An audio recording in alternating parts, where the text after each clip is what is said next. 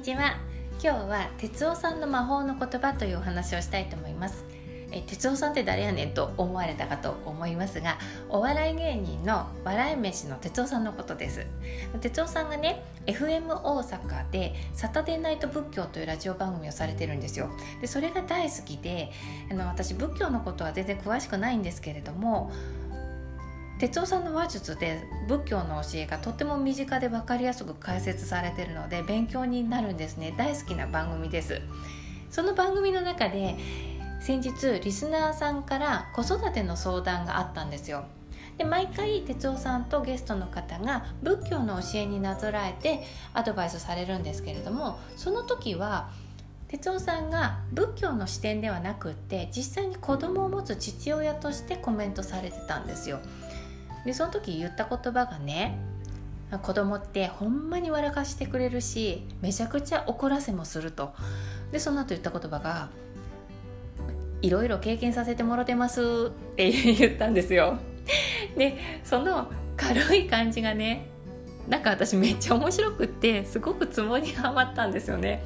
でなんか妙に気に入ってしまってそれからは私もなんか嫌なことがあったり辛いことが起こったらすかさず心の中でいろいろ経験させてもろてますって言うようにしてるんです。これが魔法の言葉です。だってねあのこの言葉をすかさず言うとね本当に楽になるんですよ。だってその通りですもん。いろいろ経験させてもろてますって本当にその通りだと思います。いろんな気持ちとか学びとかを味合わせてもらってるんですよね。だからこの言葉って使えば使うほど染みてくるというか腑に落ちてくるすごい言葉なんですよ。ま毎日いろんなことがありますけれども幸せなことよりも違和感とかネガティブな事柄の方が気づきやすくって心に残りやすいじゃないですか。それって心とか頭で何とか処理しようとしてるから引きずりやすいんだと思うんですね。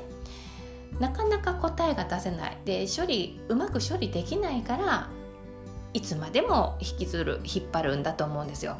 だけどこの言葉を言うとそれが全部この一言で片付いちゃうんですよ。経験っていう学びを重ねてまあ毎日生きてるんだなって全部腹落ちします。全部ここに着地するんですよ。非常にシンプルなんだけれどもこの言葉を知ってえー、唱えるようになってから私随分楽になりましたのでこちらでシェアさせていただきました。